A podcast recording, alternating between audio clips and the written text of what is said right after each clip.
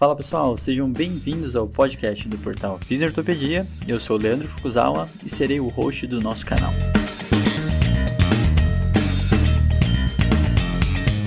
Esse podcast tem como função ressignificar o papel do fisioterapeuta em tempos modernos.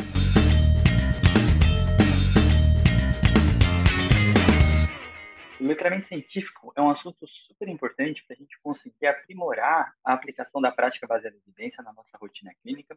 E hoje a gente tem que tipo, os fisioterapeutas têm uma grande dificuldade de realmente fazer essa transferência do que eles leem em artigos científicos para a rotina com seus pacientes. Então, para isso, dentro dessa temática altamente relevante, a gente está com o Bruno Monteiro, que a gente acabou de conhecer, mas a gente já trocava algumas figurinhas pela internet aí, né? Tudo graças ao nosso grande e belo amigo Léo Ávila. Brunão, seja muito bem-vindo ao podcast do Ortopedia. Muito obrigado. Eu que agradeço. Bom, então a gente, como eu falei na introdução aqui, é um tema uh, que a gente discute às vezes pouco, né? Mas todo mundo acho que tenta fazer isso de uma certa forma uh, na internet, nos Instagrams e diversas outras maneiras, que é essa questão de tentar educar as pessoas sobre o consumo científico.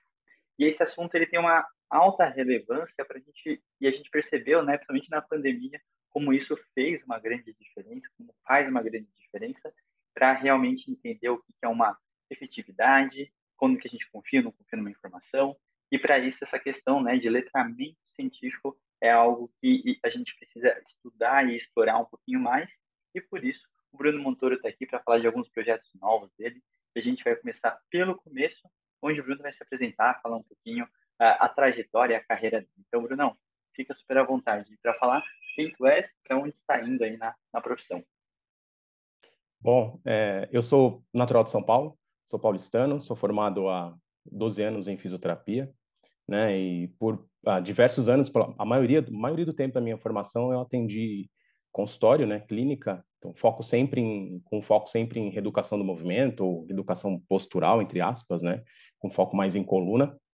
Em 2013, é, eu comecei a fazer parte de uma equipe de fisioterapeutas, né, do, do curso FBA, do Pablo, que vocês acho que já trouxeram ele aqui, né?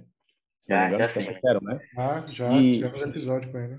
E aí, no, dali para diante, minha cabeça acabou expandindo mais, né? Que eu acabei é, conhecendo a ciência mais a fundo, porque eu não conhecia, né? Não tive na minha formação. Minha formação, como de muitos fisioterapeutas, foi extremamente tecnicista, né? Apesar de ser uma boa formação em geral, mas foi muito tecnicista, não tive uma base científica e acabei me apaixonando pelo pensamento científico, pela ciência em si, né?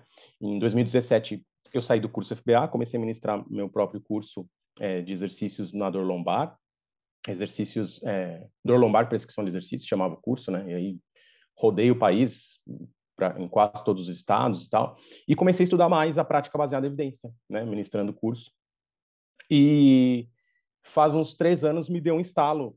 Eu descobri que, como fisioterapeuta, eu sou um excelente professor. e estou fazendo uma migração agora. Estou mudando de área, assim, é, defini... não sei se definitivamente, mas estou migrando de área, assim. Me identifiquei mais com educação e com o processo de comunicação e, e passar a informação à frente, né? Claro que a gente não abandona o conhecimento que a gente tem, né? Mas a gente acaba incorporando outras coisas. E é, acabei encontrando nesse meio científico esse algo que eu acho que faltava assim para mim, né? Estou focando nisso agora em educação. Então, a, a ideia da alfabetização científica veio, né, de levar esse conhecimento para as pessoas, porque era um assunto que eu já estudava simplesmente, né? Era uma dificuldade que eu tinha, na verdade, quando estava estudando.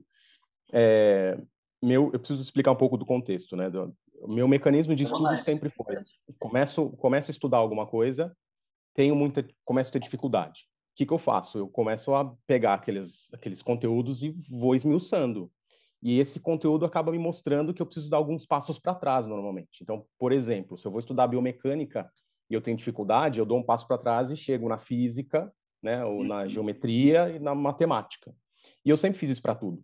Né? E na ciência eu descobri que a minha dificuldade é, em estudar alguns temas de PBE me fizeram cair na filosofia da ciência, que uhum. é uma disciplina extremamente difícil, né? extremamente importante, extremamente difícil, e que abriu um outro mundo de, de conhecimentos. Você fala, nossa, isso aqui é extremamente importante, como é que eu estou estudando prática baseada em evidência e não, e não conheço isso aqui. Né? Você vê que as coisas fazem falta.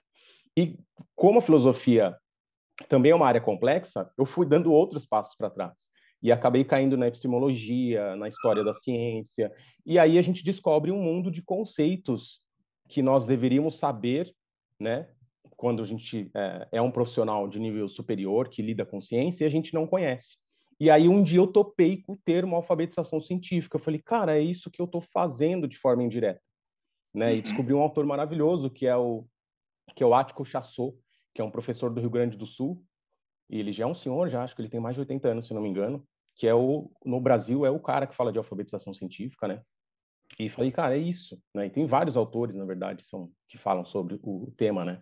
Que e aí descobri a alfabetização científica como área, né? Na verdade é uma grande área que serve para como uma, uma das formas de utilização da alfabetização científica é você utilizá-la para o letramento científico, né?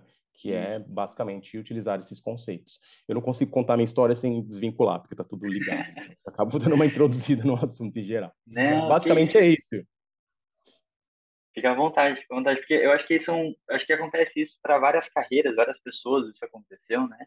É difícil desvincular, acho que a gente está muito acostumado a consumir esse produto final das coisas, sem pesquisar, aprofundar, entender de onde que veio, o que acaba fazendo muita informação ser superficial, né, Bruno? Então, acho altamente relevante você contar isso, porque eu tenho certeza que diversas vezes que a gente discute alguns temas desses, o pessoal também sente se incômodo, mas é isso, a gente não sabe que existe uma temática para ser estudada, né?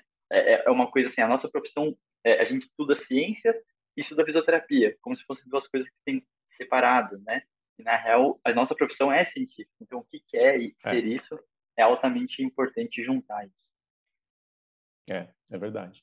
E, e inclusive, né, uma das, das fichas que caiu, assim, em qualquer profissão de nível superior que você, em qualquer profissão, inclusive, que você está lidando com, seja de nível superior ou não, que você está lidando, quando eu digo nível superior, inclusive, é só, estou querendo dizer graduandos, tá? Né?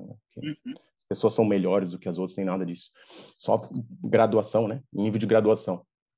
Que você lida com ciência, é, quando a gente pega um artigo científico na mão, é, a gente tem o hábito de ter uma base do conhecimento daquela área específica. Então, sei lá, eu pego um artigo de biologia, então eu sou um biólogo e pego um artigo de biologia, eu tenho, uma, tenho um conhecimento daquela área em geral e vou procurar por aquilo naquele artigo para é, confirmar o conhecimento que eu já tenho, ou, ou para né, ver se aquilo está certo, para aumentar meu conhecimento, mas muitas vezes eu esqueço e eu não sei que existe toda a área do conhecimento da própria ciência em si, a ciência como área de conhecimento, a, a epistemologia ou a filosofia da ciência, que está implícito naquele artigo também, que eu preciso entender para conseguir fazer a junção com o conhecimento que eu quero. Ou uhum. seja, você tem duas linguagens diferentes no artigo científico. E essa aqui, que é uma das principais, a gente não conhece. A gente só tem a da nossa área. E aí a gente cai no artigo científico totalmente cruz. Uhum. E você precisa entender aquilo. Então é como se eu fosse, eu gosto de usar esse exemplo, né? É como se eu fosse amanhã viajar para o Japão e não soubesse a linguagem. Como é que eu vou fazer? Né? Uhum. Sem saber a linguagem. Eu posso decorar as palavras, eu posso decorar frases para não passar fome, para ter onde dormir, mas eu não vou conseguir me comunicar. Não vou conseguir entender o que as pessoas estão falando de volta, entendeu? Então acaba uhum. sendo uma comunicação vertical. E acontece isso. E, Perfeito. Acho, não posso ser determinista e falar aqui em todas as áreas, mas quase todas as áreas, porque é, é difícil é, né, as áreas de, uh, profissionais graduandos terem ciência de base, terem uma linguagem científica de base. Né? Sim, sim. E antes que a gente continue a conversa, para a gente não esquecer, Rafael Krasicalite também está aqui. Tudo bom, Rafa? Tudo ótimo. Tô, tô aqui já filosofando junto aqui com Esse é um tema que eu gosto bastante também, Bruno. Eu confesso que eu tenho um padrão de estudo parecido nesse aspecto. Assim, eu, eu, eu começo a, a tentar, quando eu estou estudando algum tema principal, começo a igualmente, né, é, é, entender, mas tá, mas de onde veio isso aqui, né? Exatamente. É, e aí eu, eu, vou indo, eu vou para o método. Tá, mas quem diz que esse método é? Aí eu vou indo para outros campos. E eu é. acabei esbarrando em filosofia da ciência também, em alguns momentos aí, por causa disso, né? Então, eu acho que a gente vai. Tem, tem muita coisa para falar aqui nesse episódio, né? Acho que esse é o ponto. Sim. E, e, eu acho bem engraçado porque, querendo ou não, a gente, nós todos aprendemos de forma muito segmentada, como falei anteriormente. É, só que está todo mundo voltando para uma base que serve para não importa qual área que a gente vai estudar, falar, conversar. E isso é uma das coisas que muita gente não percebe, né? Como a gente já está nesse, nesse passo para frente, já tem algum consumo. E ao mesmo tempo eu gostei muito da tua fala sobre essa especificidade, né, Bruno? Porque é, recentemente eu lembro que o, o espanhol, né, o nosso professor, ele estava escrevendo um artigo que ele falou assim, ó, se eu quisesse escrever e publicar esse artigo numa revista, eu tenho que ter uma linguagem X porque ela é de fisioterapeuta. Se eu quiser focar isso para a parte de inteligência artificial, que era uma das temáticas, eu tenho que escrever para outra revista que tem outra linguagem. E até quando a gente vai falando de ciência, essa especificidade para quem precisa consumir é muito importante. Porque a gente precisa entender onde que a gente está nesse mundo, que existe essa mescla entre vários, uh, diversos, diversas temáticas, né? e isso facilita com que, com que chegue em quem realmente precisa.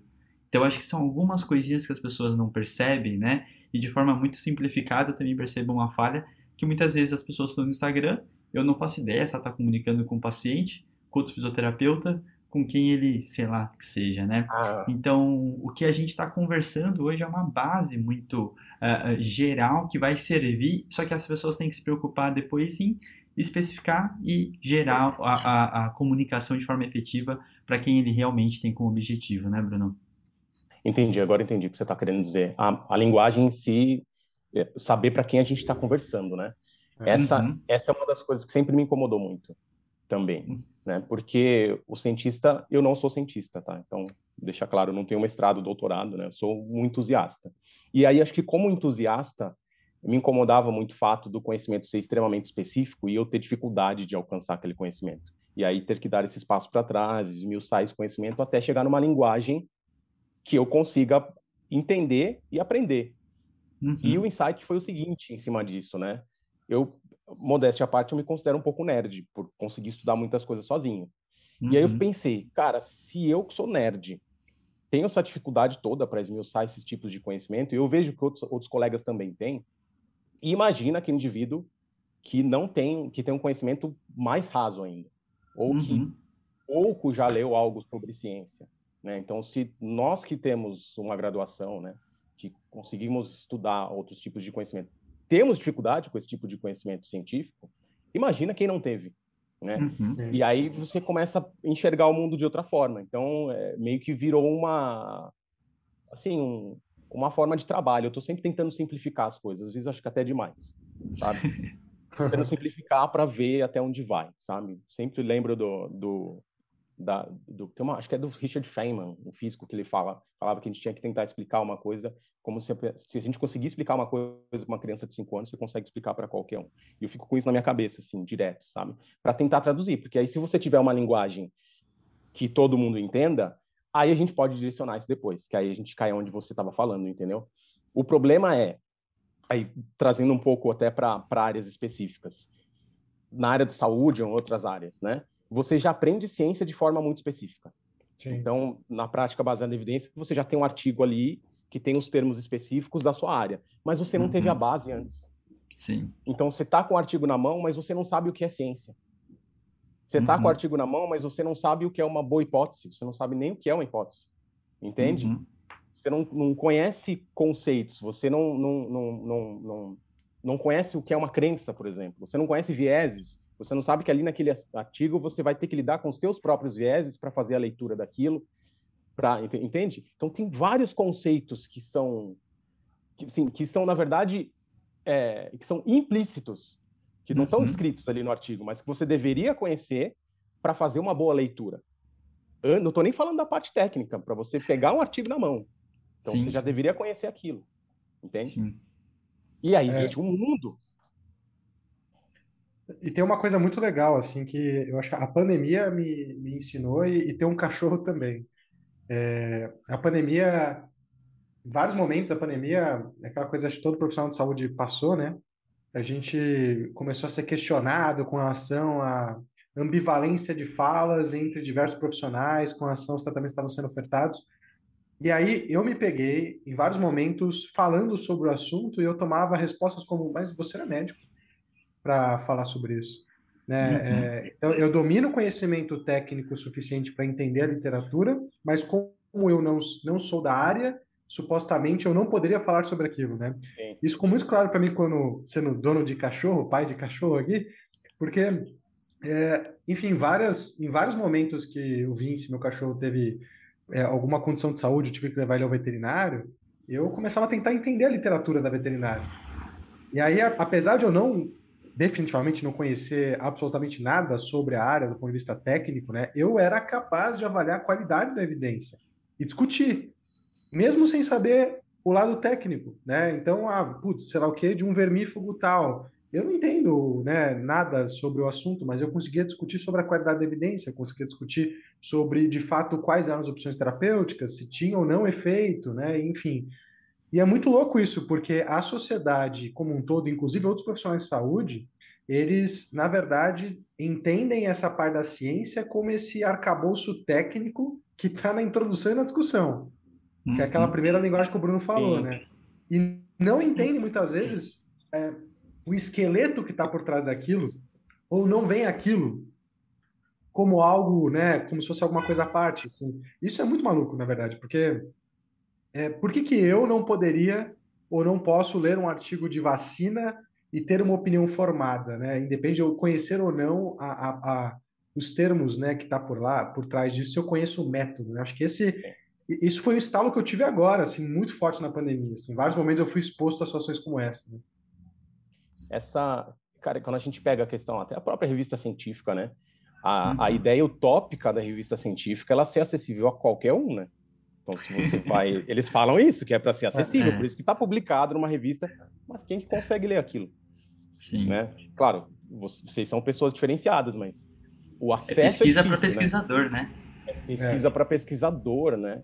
Mas se você tem a capacidade de ler, por que não poder discutir? Você não uhum. pode pegar uma revista Veja e ler aquilo e, e, debater com as pessoas, é o que as pessoas fazem, né? Por que eu não posso pegar um, um tema científico, mesmo que não seja da minha área, estudar aquilo e chegar. Aliás, deveria ser, deveria é o que deveria acontecer, né? Para para qualquer tipo de profissional, a gente já ter o conhecimento ou ter uma base mínima, pelo menos, para chegar e concordar, discordar ou ter dúvidas, pelo menos, né? Uhum. E não uhum. aceitar tudo de de mão beijada, né?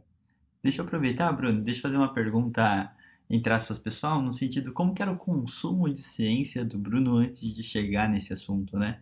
Que eu acho que aqui todo mundo, nós viemos de alguma ciência de base, né? E eu particularmente hoje chamo da biomecânica uma ciência de base, ninguém consegue entender isso, que acha que é estudo clínico, né? Mas não é, ele é um estudo laboratorial. E eu queria entender como que era esse consumo do Bruno antes de ter toda esse, esse, essa ciência sobre os aspectos científicos, né? Meu consumo era muito, na verdade, é, meu consumo em ciência começou de, ver, de verdade, assim, ele começou em 2015, 2016, que eu comecei a, tipo, pegar artigo e abrir e falar, o que, que é isso aqui? Antes uhum. não tinha nada. Eu até fiz uma... Esses dias eu, eu fiz uma, uma live com o Daniel Gontijo contando meu passado negro, né?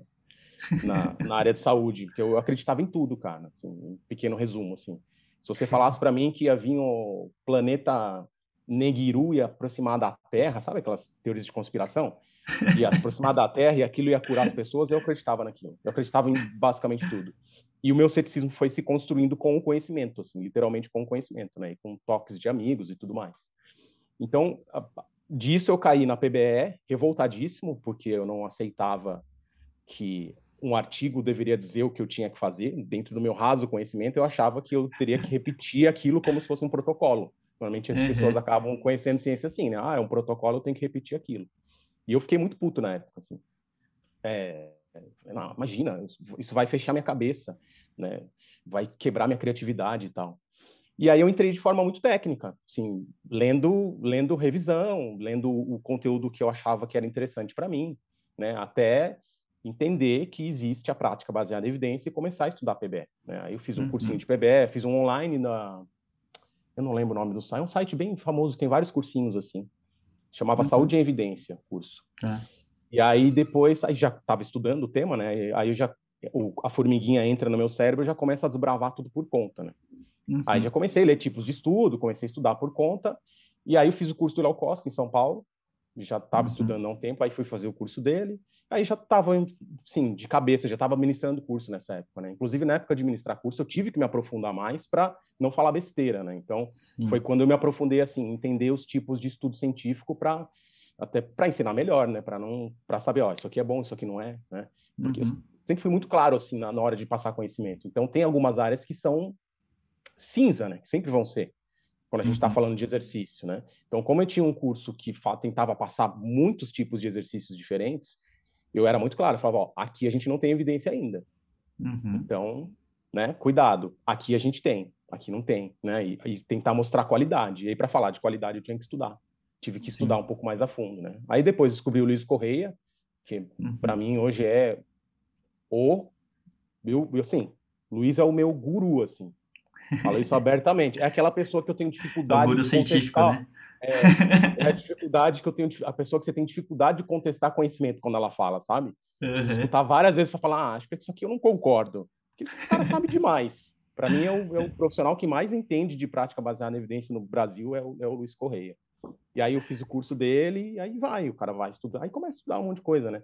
Aí essas dúvidas eu já tinha de, de, de ideias gerais, assim, né? De uhum. tipo, tá, mas o artigo fala da hipótese, mas o que, que é uma hipótese, né? O que, que é uma teoria? E, e, sabe, eu tinha essas coisinhas e nunca dava tempo, assim. Eu falava, uma hora eu quero estudar isso mais, uma hora eu quero estudar isso mais. E aí veio a pandemia, eu parei de viajar para ministrar curso. Falei, bom, agora é o que eu vou.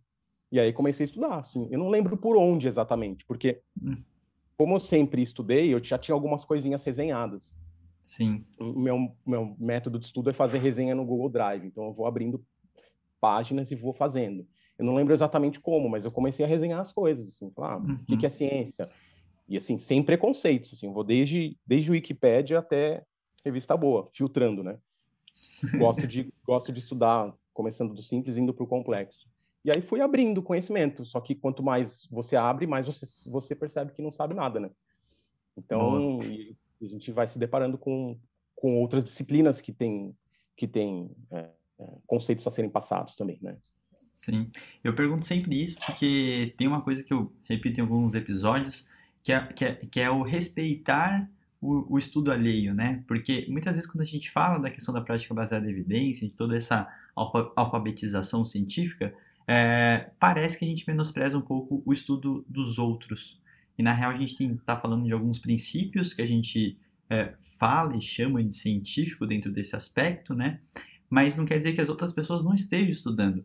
Eu acho que é uma, uma direção e, e todo esse entendimento que a gente está hoje discutindo, ele facilita e você economiza até tempo do que, que você consome, né? Por essa questão cética, crítica e entender se você vê duas ou três pistas, aquela evidência talvez não seja para ser aprofundada ou consumida, ou você saber para onde olhar. Então, tem que ter toda uma cautela, porque já fiz muito isso de uma fala que menospreza qualquer outra uh, forma de aprofundamento de estudos e tudo mais, né? Então, eu acho que tem alguma questão que a gente pode até para a próxima pergunta para o Bruno, que seria assim, quais são esses princípios, esse, essa base da alfabetização científica? Então, uh, fala para a gente de uma forma mais clara, né, tudo que a gente precisa para iniciar todo esse letramento científico. Nossa, quanto, quanto, quanto tempo a gente tem? Cara, bastante coisa, né? Eu vou, posso trazer a definição de alfabetização científica? Pode, tem, por favor. Tem várias, né? Tem, uhum. é, é, uma definição muito da área de humanas, né? De humanidades. Então, em humanidades, uma coisa que me incomoda um pouco é que eles perdem muito tempo trazendo trocentas mil definições e não, não conseguem direcionar muito para que aquilo serve. Mas, sim, eu achei interessante fazer essa pesquisa. A definição que eu mais gosto, tá? É a definição do Chassot, do Ático Chassot, que ele fala que a alfabetização científica representa o conjunto de conhecimentos que facilitariam aos homens e mulheres fazer uma leitura do mundo onde vivem. Uhum, perfeito. Tá? Então, acho, né?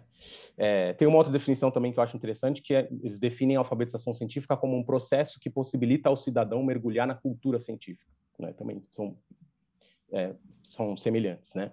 E a ideia geral de, de conceitos principais, essa, esse é o ponto por isso que é difícil para mim direcionar quais são os conceitos. Assim, hoje de cabeça eu consigo pensar, não sei se vou conseguir falar todos, mas tenho assim uma lista de mais de 30 ou 40 conceitos que a gente deveria conhecer. A grande dificuldade é que esses conceitos eles estão espalhados em diversas disciplinas. Então, quando eu falei que eu dava aqueles passos para trás, o que, que acontecia? Eu chegava na filosofia e a minha dúvida era: o que é uma hipótese? Você não acha uhum. um livro que fala assim, hipótese é isso aqui, teoria, está espalhado em diversos autores diferentes, em diversos períodos da história diferentes. Então você tem que ficar caçando várias definições e tentar entender como aquilo funciona. Então, assim, vou dar uma geral, tá? Vou, como uhum. você perguntou isso, eu vou ter que abrir a minha, a minha colinha de termos aqui, porque tem coisa pra caramba. Assim, Não pra tem problema, fique à vontade. Termos que eu acho importantes. Porque alguns termos que é, eu considero importantes, eles não são necessariamente termos da ciência. Uhum. São termos que estão em outras áreas. Então, Sim. por exemplo, ceticismo, né, que é um termo que não necessariamente é um termo científico, ele vem da filosofia. Filosofia também é uma ciência, né, mas ceticismo, o, o próprio termo de ciência, o que é ciência, né? comunidade científica, o que é uma hipótese, o que são crenças, o que é o conhecimento científico. Então, ciência e conhecimento científico são termos é, semelhantes, mas existem algumas diferenças, né? O que é dogma, o que é educação, o que é estatística, o que é uma evidência, né? O que é uma falácia. Tem três grandes áreas, assim, que acho que facilita quando a gente é, quer, quer entender o que a gente precisa saber para começar a entender ciência. Tem três grandes áreas que eu cheguei a uma, tô chegando a uma conclusão. Não sei se isso vai aumentar no futuro, né? Uhum. A primeira grande área é a filosofia, porque a, o método científico vem da filosofia da ciência. Ele está implícito na filosofia da ciência, né? A segunda grande área é a neurociência. Então, dentro da neurociência, a gente começa, é, a gente utiliza, acaba utilizando a, a neurociência como uma forma de descobrir, por exemplo, termos como crença, vieses, né, que vão estar implícitos no estudo científico, mas não necessariamente o termo técnico de tipo encontrar os vieses do artigo. Não é isso que eu estou falando ainda, tá? É lidar com os seus próprios vieses na hora que você está procurando uma informação científica, né? Uhum. Por exemplo, o viés de confirmação, né? Entender que quando você encontra uma informação que você é, acha interessante, você vai tentar confirmar aquilo né? Uhum. De qualquer forma, tua mente vai começar a confirmar aquilo automaticamente, você querendo ou não, né?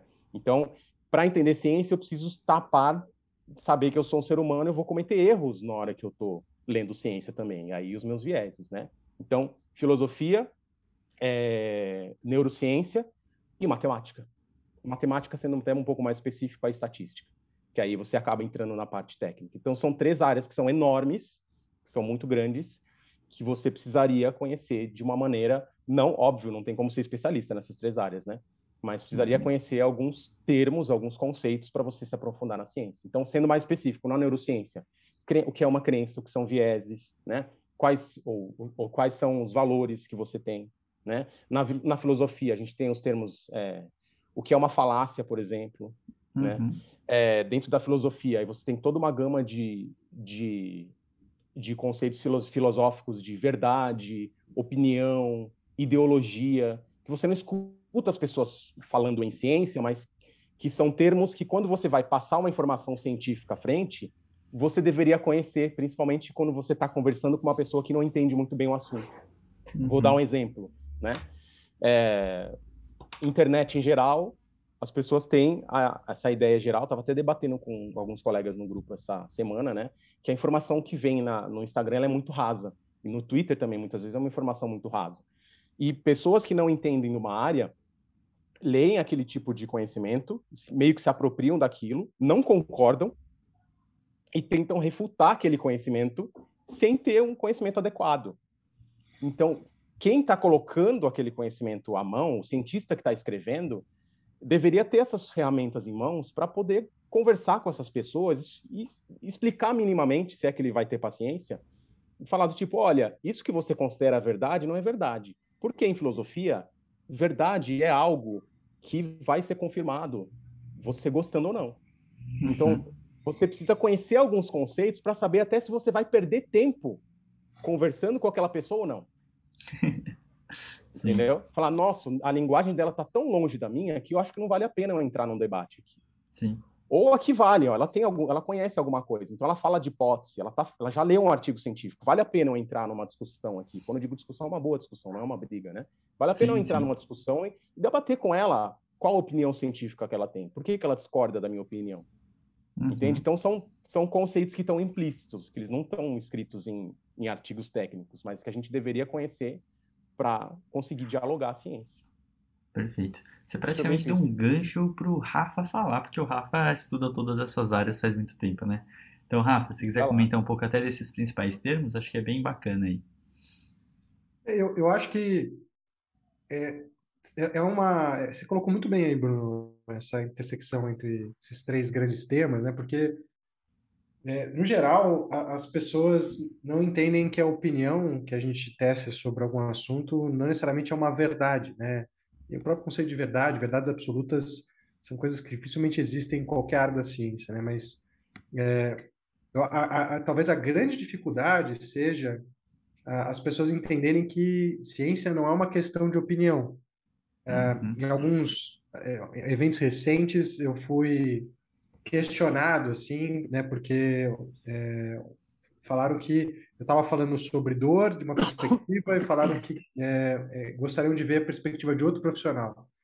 E isso é ótimo, né? Eu acho que os profissionais vão ter perspectivas diferentes sobre os mesmos fatos. Mas quando uh, os fatos começam a ser distorcidos por conta do viés da formação daquela pessoa, isso aí já não é né, uma questão da perspectiva do profissional.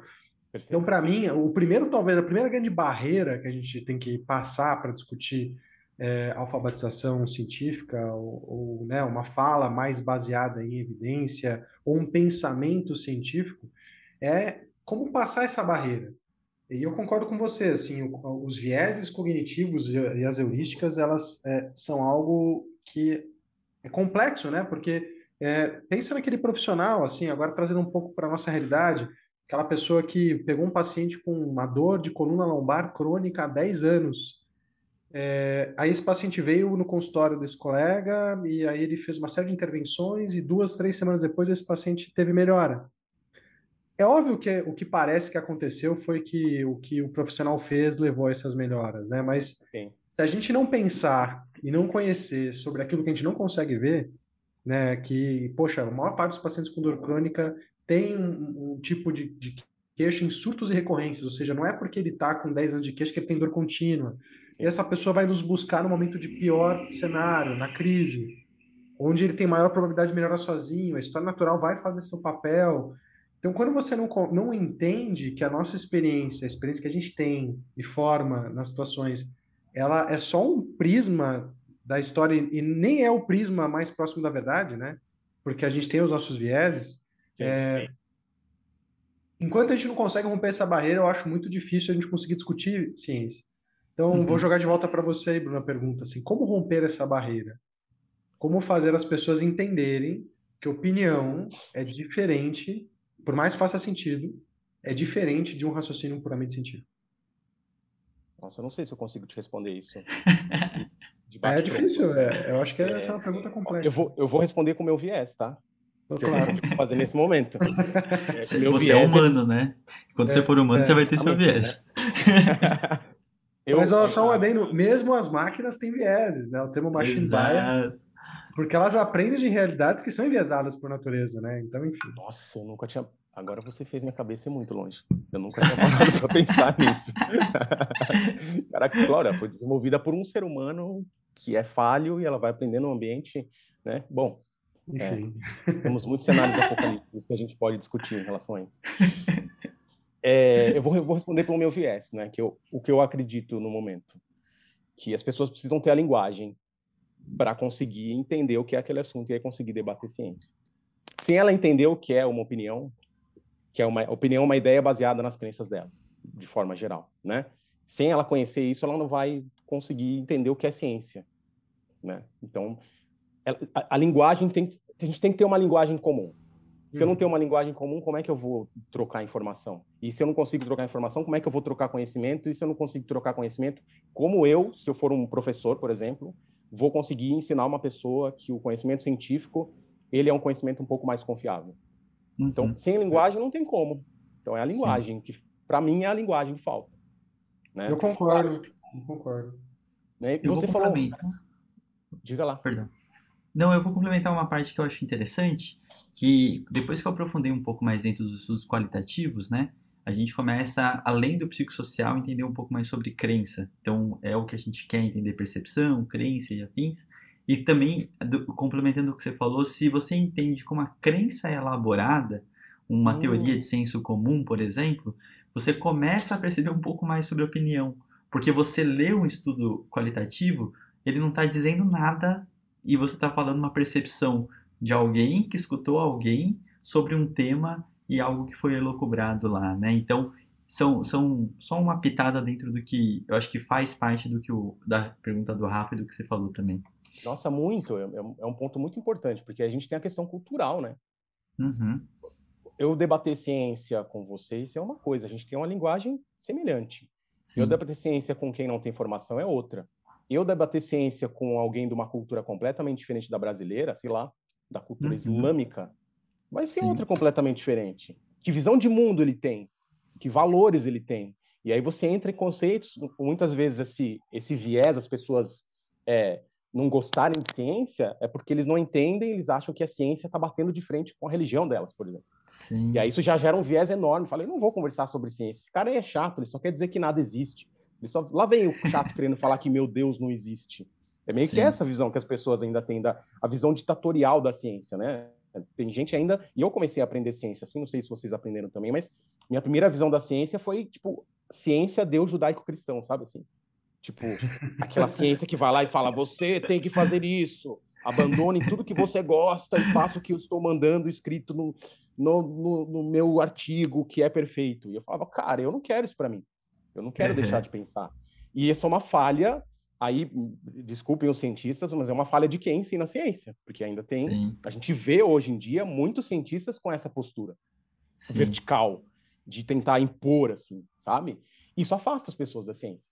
Isso me afastou muitos anos da ciência, né? e afasta outras pessoas ainda, né? Então, entender, e aí, cara, olha, olha onde a gente está indo.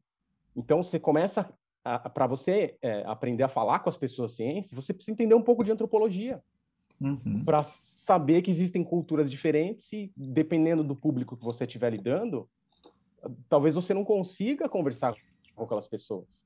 Então, tem um cara que faz isso muito bem, que ele conseguiu, é, que ele conseguiu extrapolar a ciência para o outro lado, entre aspas, que é o, que é o Jordan Peterson, que uhum. é, é, um cara cheio de polêmicas, né? Escreveu aquele livro As Doze Regras.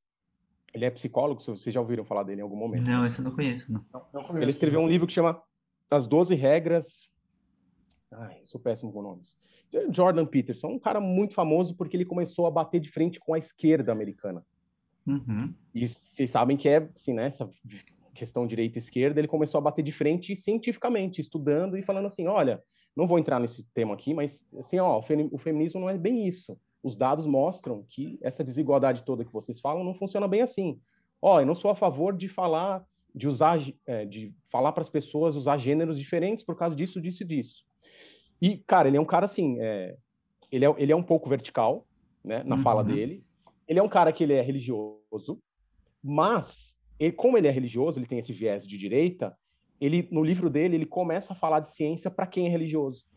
Uhum. Então ele começa, ele e assim, é, para você conseguir entre aspas, eu vou usar um termo que eu não gosto muito, mas entrar na cabeça da pessoa, para você conseguir persuadir uma pessoa, você Sim. precisa fazer parte do grupo dela. Então, os estudos de negacionismo, eles falam isso. Então, para você convencer alguém, você não vai deixar um, uma pessoa que, que, sei lá, uma pessoa que não concorda com vacina, convencer você que vacina não funciona. Sim. Você vai fechar o ouvido e não vai escutar mais. Agora, se é um médico que você confia muito, ele traz muitas evidências, talvez você escute ele a fala dele, mesmo que ele não esteja certo. Então, você precisa fazer parte do mesmo grupo, da, porque eu estou querendo dizer. Para você ter um diálogo e convencer uma pessoa de algo, você precisa uhum. fazer parte do grupo dela. E o Peterson fez isso muito bem. Então, ele tem um livro que ele fala de evolução, de ciência, e uma galera da direita, que costuma ser muito anti-ciência por valores religiosos, comprou a ideia dele. Uhum. Então, aí eis a importância de você entender a cultura, diferenças culturais e aí diferenças políticas e aí a gente acaba caindo assim em terrenos que são muito complexos. Então, é, hoje eu estou estudando história da ciência para ampliar meu horizonte e futuramente eu preciso, eu já sei que eu preciso estudar, por exemplo, geopolítica, porque você precisa uhum. entender como funciona o mundo para saber como a ciência foi disseminada, por exemplo. Né? Então, são muitas áreas e aí cada área vai trazer um aspecto diferente de como o conhecimento científico vai interferir na vida humana, entendeu? Perfeito. Eu acho isso extremamente desafiador. Não, eu acho ótimo esses pontos, porque isso é extremamente desafiador, porque até por profissão a gente é criado cientificamente com algumas linguagens específicas, né? Eu acho particularmente um grande desafio, como o Léo Costa faz, hoje o Léo Ávila, o Rafa também, que eles transcendem da fisioterapia para comunicar com outras pessoas, porque entra um pouco nisso que você falou, você não faz parte daquele bando, né? Por mais que a gente esteja falando de ciência, as pessoas, acho que o Brasil, eu vejo isso muito mais categorizado, é o fisioterapeuta falando sobre o assunto, é o psicólogo falando do assunto. E, particularmente, quando eu comecei a estudar dor, eu senti isso de forma diferente lá fora, onde o estudo é dor. Ah, é? Então, assim, é uma coisa que fala assim, tá todo mundo estudando dor, eu não sei se ele é psicólogo, se ele é fisioterapeuta, se ele é médico, porque a fala tá um pouco mais é, junto. Não, não é, é, é, universal isso, mas me parece que foi um pouco mais dessa forma. Não sei se o Rafa vê dessa forma, porque o Rafa já veio da psicologia também, né? Então o Rafa começou em outro mundo também, e depois, hoje ele fala para fisioterapeuta, ele teve que adequar muitas falas dentro do que ele aprendeu. Então, é, é, eu acho isso um grande desafio, porque o que você falou faz total parte. É o fisioterapeuta falando de dor lombar. Então, não é todo mundo que, por causa desse background, né? A gente não veio do mesmo lugar necessariamente e acaba não conseguindo. A minha fala, eu sei que atinge umas pessoas, a do Rafa vai atingir outras, né? Porque a gente teve é, históricos totalmente diferentes, né? Então, eu acho que essas nuances são legais de perceber. É, é, e essa coisa da comunicação, assim, eu acho que é uma coisa interessante a gente refletir, né? Porque é, eu, eu achava que era uma cultura do, do fisioterapeuta, né? Eu sou. Porque às vezes quando eu falo que eu venho da psicologia, parece que eu sou psicólogo, eu sou fisioterapeuta de formação. Mas é que eu, ao longo do meu mestrado, doutorado, que foi na área das neurociências, eu acabei é, aqui na USP, né, o departamento de neurociência ele fica dentro da psicologia, então eu convivo muito com psicólogos e acabei, enfim, fazendo muitas disciplinas com outros psicólogos, né? desde a parte de, de cognição, emoção, a parte de comportamento.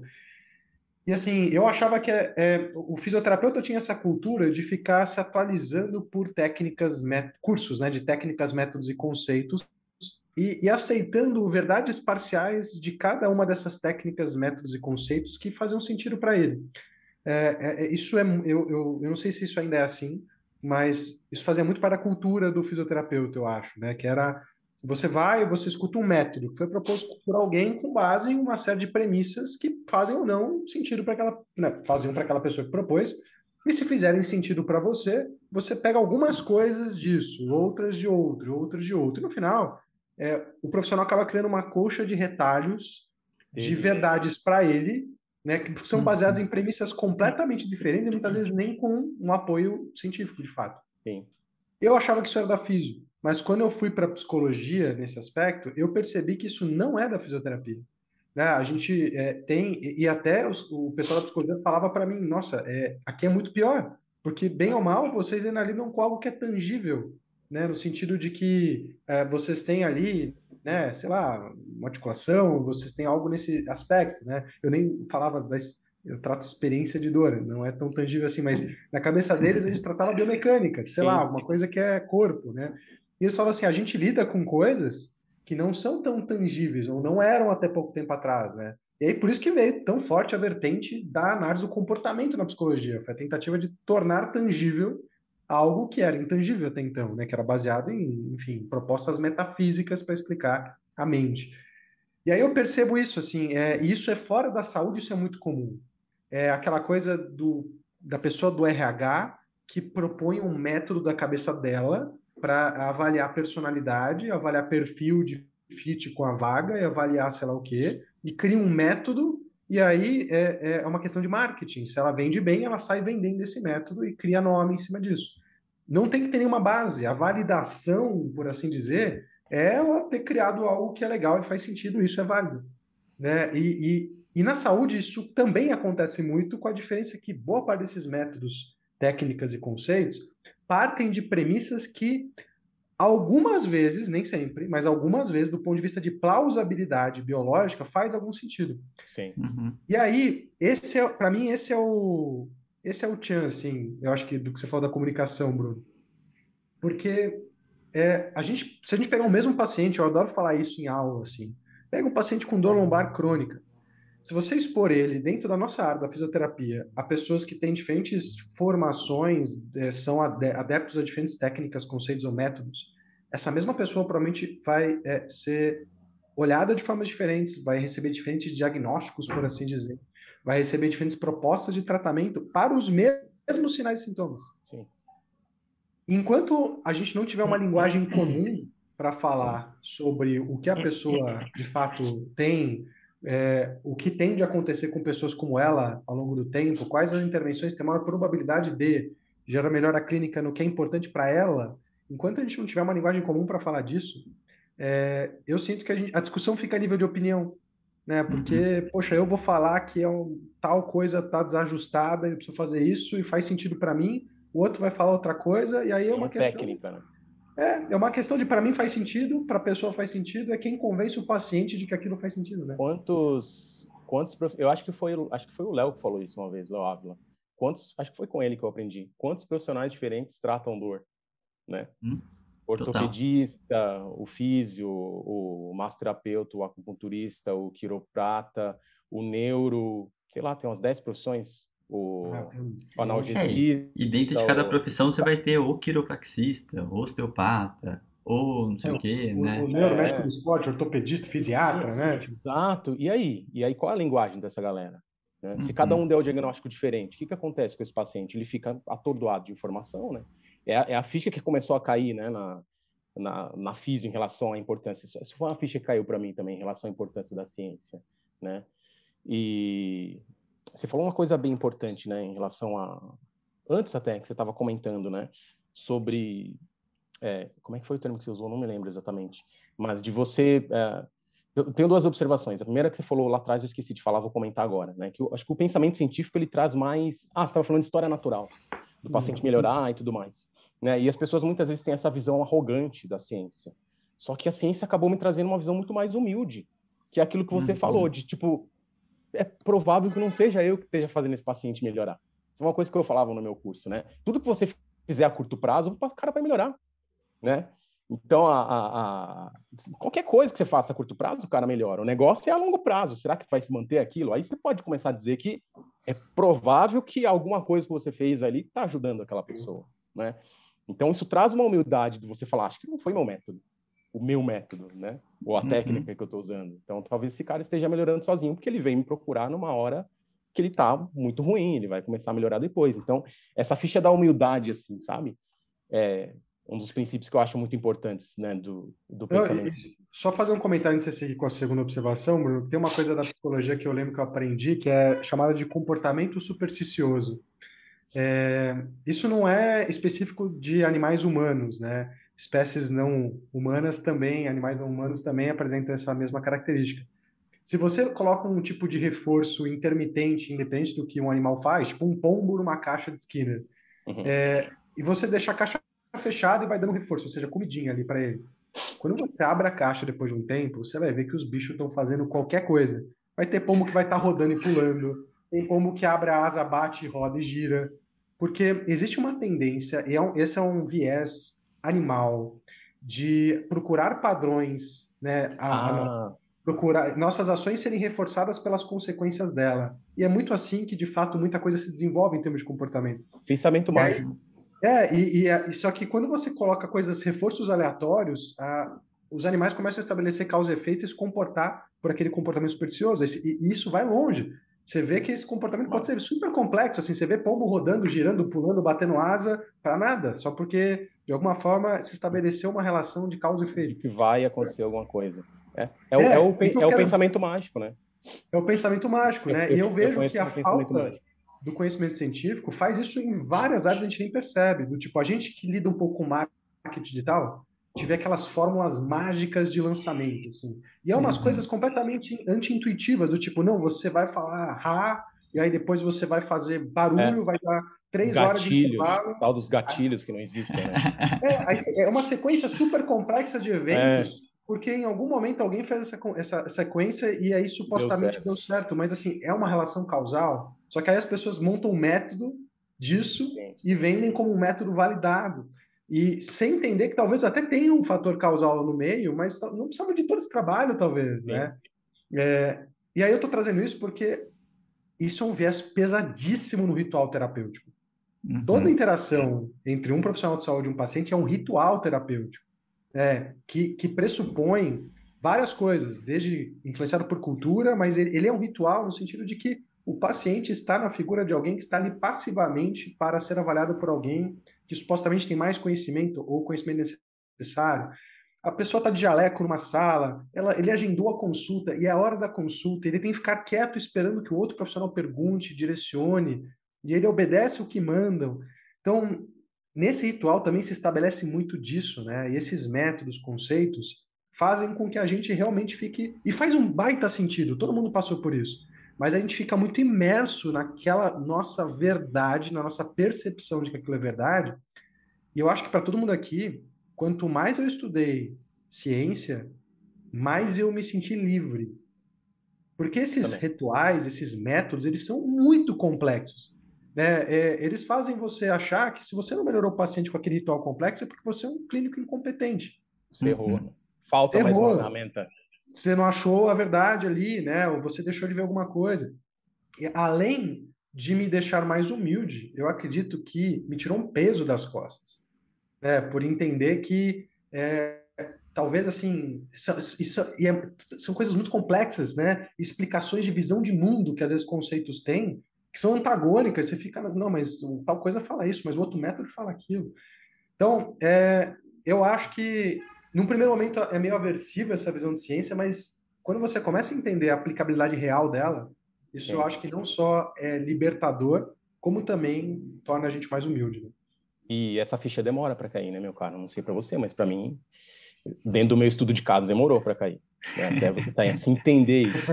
Até ter essa visão humilde, assim, né? Porque você começa com aquela visão, é natural, assim, você começa com aquela visão meio vertical, né? E, tipo, agora eu descobri, e aí você começa a querer desconstruir todo mundo. Não, o que você tá fazendo é pseudociência. Para de fazer esse método aí. E aí você quer que as pessoas, tipo, entrem, né? Não, para com esse método. E eu moro assim, esquece isso, né? Você começa uhum. a cair essa visão de humildade mesmo, né? E você está falando de ritual, ritual gera um efeito de expectativa gigantesco, né? É, gera placebo. E é isso, e aí, e aí o método funciona, porque você comprou aquilo, você pagou um monte, aquilo funciona, aí você começa, você falou um negócio genial, né? Você, você aplica as técnicas, então, porra, me lembrou muito, assim, né? Épocas de atendimento. Tu compra um método e você começa a usar aquele método e ele começa a funcionar, uma semana, coisa vai redondinha, né? Né? Ele funciona, funciona, funciona, funciona. Chega uma hora, para, para de funcionar. E você começa a achar as falhas daquilo. Eu sempre fui muito de procurar falha. E eu falava, tá, e agora? O que está faltando? Aí você vai procurar outro método que falta para você complementar aquela falha. Sim. E aí você vai num ciclo. Porque você nunca vai achar o método perfeito. Né? Uhum. Então você vai tentando tapar buracos. Isso começa lá na graduação, né? Né? Você começa lá atrás, né? achando que precisa do método milagroso que você viu o teu professor fazer no atendimento. Né? Você fala, nossa, eu preciso disso, aí. senão não vou ser tão uhum. bom quanto ele. Né? E o ponto que eu, tava, que eu queria falar antes, que você falou da psicologia, minha esposa é psicóloga. Então, ela também está tá numa transição. Ela vem da psicanálise e ela caiu na TCC. E agora ela tá de cabeça, assim. E essa questão que você fala da psicologia, eu conversava muito com ela, né? A psicologia realmente é pior que a fisioterapia. A, psicologia agora, inclusive, eu, tô, eu, gosto, eu gosto de moldar minha humildade, minha humildade ficando em grupos de pessoas que sabem muito mais do que eu. Então, eu estou num grupo de PBS só de psicólogo. E aí eu fico só vendo as coisas lá dentro. Os caras falam coisas que eu não entendo nada, assim, mas eu uso até para saber como é que tá meu conhecimento. Então, às vezes eu jogo... E dá uma nivelada, né? É dá uma nivelada. Então, às vezes eu falo, ah, já, já estudei um pouco de crença, já estou entendendo bem. Aí eu jogo lá no grupo, os caras mandam um monte de coisa. Eu falo, puta merda, não tem nada. Né? Caraca, isso tá pra caramba. E é, a galera na psicologia agora tá passando o que a fisioterapia passou há cinco anos atrás, ou mais, uhum. na PBE. Lembra sim. lá em 2013, quando, quando o Léo Costa gravou aquele vídeo de kinesiotaping? Sim, sim. Que ali jogou a bomba. Ah, foi ali que ele jogou a bomba. Foi ele que jogou a bomba da PBE pra gente. Sim. E aí a galera começou, né? Ah, e PBE pra cá, e, e, e rachou. A psicologia tá assim agora. E eles ah, começaram, eles estão, eles entraram de cabeça, assim. Claro que já tinha gente que uhum. fazia antes, mas, tipo, eles estão no racha que a Físio tava naquela época. Então a galera tá Sim. se degladiando muito, muito. Isso acontece em toda a área, essa questão é. de padronização, né, meu caro? É, não, não, não gosto de ser tão determinista, mas biologicamente, até onde eu entendo, nossa mente funciona por vieses, né? E aí uhum. o nosso ambiente mudou demais. Então, evolutivamente, nossa espécie, como existe, como é hoje, existe há 40 mil anos, né? Homo sapiens uhum. sapiens, né? Há 200 mil anos existe o Homo sapiens.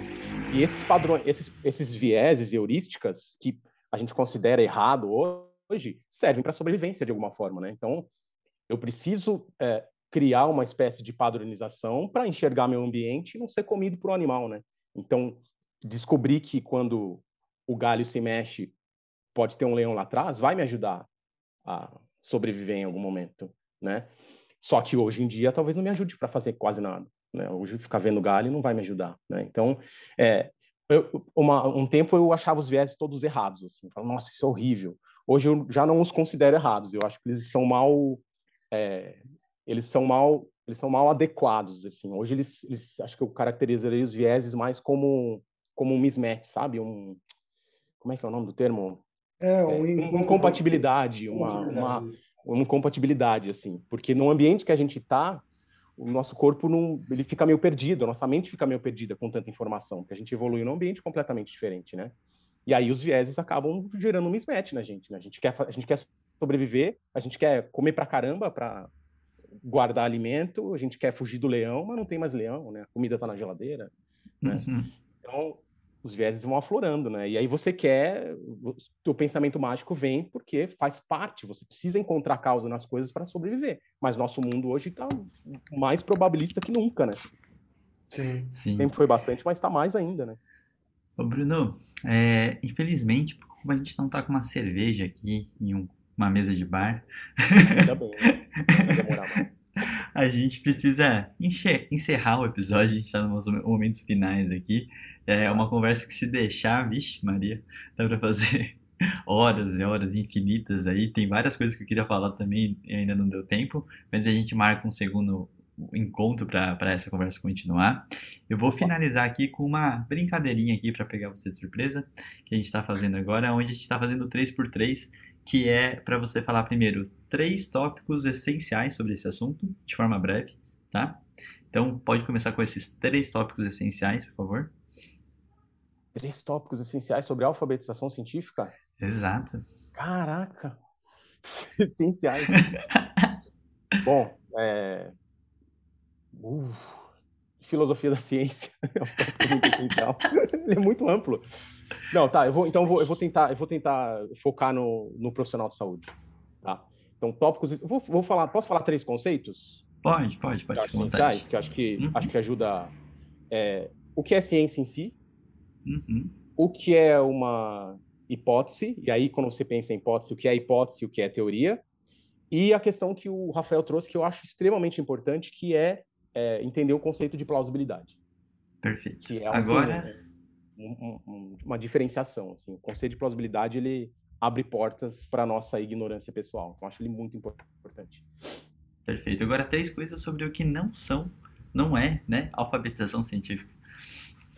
Alfabetização científica não é simplesmente ler o artigo e repetir aquilo para o resto do mundo. É... Alfabetização científica não é simplesmente decorar fatos científicos. Uhum. Né? E a alfabetização científica não é ditar a sua verdade científica desmoralizando qualquer outro tipo de conhecimento que exista. Muito bom. Agora, por último, três evoluções que a alfabetização científica precisa acontecer e precisa ter. Evoluções, ela precisa. Nossa, a mais importante é estar tá, tá incluída uh, como conhecimento básico, mas de verdade, assim, né? Porque, teoricamente, professores de primeiro, segundo grau, né, de, deveriam passar esse conhecimento à frente, mas acho que nenhum de nós três tivemos, né? e as pessoas ainda não têm isso, né? Então, a gente deveria chegar na graduação com essa base, né? Para você aí começar a falar de ciência direcionada. Então, esse conhecimento deveria vir de base. Como não vem de base, deveria vir pelo menos da graduação. Né? Então, ter, a gente tem aquela disciplina de, de iniciação científica que não serve para muita coisa como alfabetização científica, ela serve para ensinar o cara a fazer um projeto de pesquisa.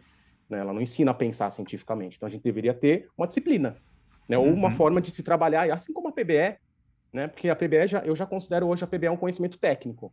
Então, uhum. antes de você ter o conhecimento técnico, você tem que ter a base dele. Então, você precisaria ter, de alguma forma, incluído ali uma disciplina de alfabetização científica que desse o, a, os conceitos, o letramento para o indivíduo aprender a PBE na, na graduação. Perfeito. Né? Essa é a primeira. foi uma. É, foi uma. Essa foi uma. As outras duas, né? Nossa, não sei, cara. É ter... Ah, eu já sei a segunda. É ter, um... é ter uma espécie de, de compilação desse tipo de conhecimento. Que eu vou fazer um jabá para mim mesmo, que é o que eu tenho tentado fazer, assim, sabe? Que é essa dificuldade de você ter que pegar vários livros de várias áreas diferentes para entender o que é uma hipótese, o que é uma teoria, o que é uma crença. Não existe um manual de, de pensamento científico ou de alfabetização científica, entendeu? A gente tem vários livros de PBE, uhum. de metodologia, mas eles não explicam, quase nenhum deles explica o que é uma hipótese, não, eles não aprofundam nisso, é tudo muito superficial, uhum. sabe? Eles já vão para a parte técnica. Então falta um, um, um é, alfabetização científica for dummies, sabe? Uhum. Um amarelinho, assim, com, com os conceitos, que comece lá na filosofia, que pegue termos de história da ciência, tudo isso que a gente estava falando, antropologia, diferenças culturais, de, até chegar nos conceitos de PBE, né, para cada área, né, porque PBE é uma coisa mais da saúde, para as pessoas terem essa base, essa linguagem, porque sem a linguagem a gente vai continuar igual, né? Sim. Esse foi o segundo. Terceiro, terceiro, ter vamos lá. O terceiro, o terceiro. O terceiro, eu acho que é a gente, é, aí como, como profissional de qualquer área, você é, ter uma forma de interagir com outras profissões para ampliar esse tipo de conhecimento cultural científico, para ver uhum. que outras profissões falam de ciência também, muitas vezes de outra forma, e tentar absorver isso, que é o que eu tenho tentado fazer. Assim. Então, essas, essas questões de estar num grupo de psicólogo, eu estou sempre chamando, conversando com outras pessoas agora, tenho falado muito com educadores, e a galera da uhum. educação também, assim, Quanto mais em humanidades você tá, infelizmente, menos científico é a base científica da galera, me parece, assim, de uma forma Sim. generalista. Então você vai, parece que se afastando da base de ciência natural, vai ficando, o conhecimento é muito complexo, e aí você está mais aberto a, a, a, essa questão de métodos que o Rafael estava falando. Estava falando com uma educadora essa semana, e ela falou exatamente a mesma coisa. A galera faz um monte de método, e eles não têm uma base de neurociência para ensinar. Olha que louco. Uh, temos professores que ensinam, né? A gente também é professor e a gente não teve uma base científica de como ensinar as pessoas. Uhum. Qual a melhor forma de ensinar? E eu estava debatendo isso com ela, né? Então, na educação, eles também não têm uma base científica. Como é o melhor jeito de ensinar? Eles ensina-se da mesma forma há 200 anos. E aí a galera acredita nesses métodos milagrosos também, né? Que vão ah, fazer o aluno aprender muito. E esquecem que o aluno às vezes não aprende porque o contexto em casa dele, social dele não é bom. Sei lá, ele mora numa casa horrível, o pai e a mãe dele brigam, ou ele é mal nutrido. Existe todo um contexto por trás, e a galera não se liga nisso porque não tem essa visão de contextos de outros mundos. Então, acho que o terceiro tópico é isso: conhecer outros, outras culturas, outros profissionais, outros mundos, para entender que muitas vezes você é, sozinho não vai conseguir fazer muita coisa, você vai precisar de trocar conhecimento com outras pessoas para ser eficaz em qualquer área que seja. Uhum. Acho que é isso. Não sei se ficou claro. Maravilha, bom, Bruno. Tá. Muito bom. Passa, Desafiador, hein? Desafiador, assim, acho extremamente utópico até o momento, quase todos, né? É, mas sensacional. Ó, para finalizar, eu vou fazer também o jabás aqui do nosso lado, né? É, se você estiver escutando esse episódio antes do dia 20, a gente vai estar no primeiro fórum de saúde baseado em evidência que o Crefito 3 está organizando aqui. O Rafa vai palestrar, né? E lá a gente vai fazer um anúncio que o Fisiortopedia vai fazer uma parceria com a P do Brasil, com o Grafito 3, com a para a gente conseguir fazer uma jornada de PBE aí e divulgar um pouco mais de todo esse conteúdo, né? Então, é, é uma, um conteúdo, material que a gente está preparando para ainda para lançar no final do ano. Só que a ideia é um pouco disso, deixar mais atrativo esse assunto, que eu sei que tem muita gente que ainda tá, tem medo né, de, de estudar isso, tem suas dificuldades. Então a ideia é conseguir facilitar todo esse consumo aí, vai ser um, um conteúdo gratuito, assim como tem o treinamento de teleatendimento, e aí vai ter Luiz Espanhol, Bruno Saragiota, Thier, muita gente participando aí, é uma coisa que para a gente isso faz parte do que, que a gente acredita que é uma fisioterapia uh, diferente, melhor, e a gente elevar o nível, né? E Bruno, fica super à vontade para você agora falar suas palavras finais de paz, amor, esperança e ciência, né? então fique à vontade aí para finalizar. falar onde as pessoas podem te encontrar também, né? Exato, né? E o que, que você está lançando aí, fica à vontade para falar ah, sim, mais detalhes. Bom, eu queria primeiro agradecer, né? E, falar assim de coração. Aliás, eu nunca conversei com vocês, né? Então, é, falar que o trabalho de vocês é muito bacana, de verdade. Eu já admirava, assim, porque eu vejo todo esse processo de vocês, né? De conseguir trazer pessoas e juntar e, e falar de ciência, né?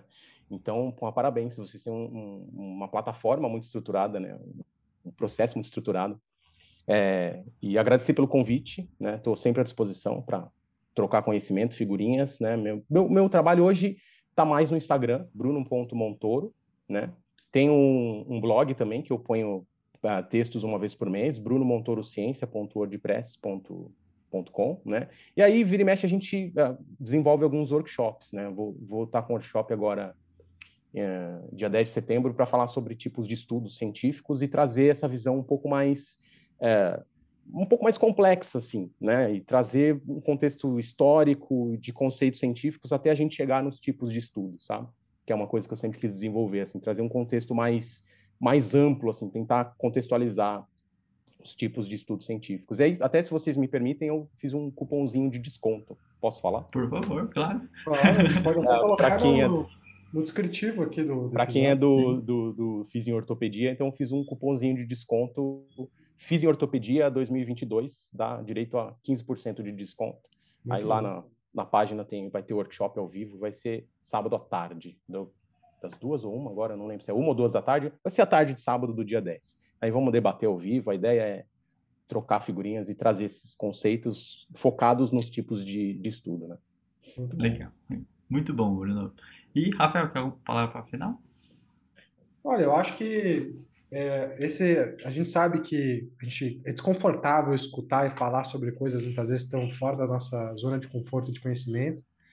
É, isso tem são vieses que nós conhecemos, né? Um deles é o viés de confirmação, é porque é desconfortável a gente começar a questionar a nossa base de conhecimentos, né? E, é, isso é um, é um processo bem complexo, na verdade.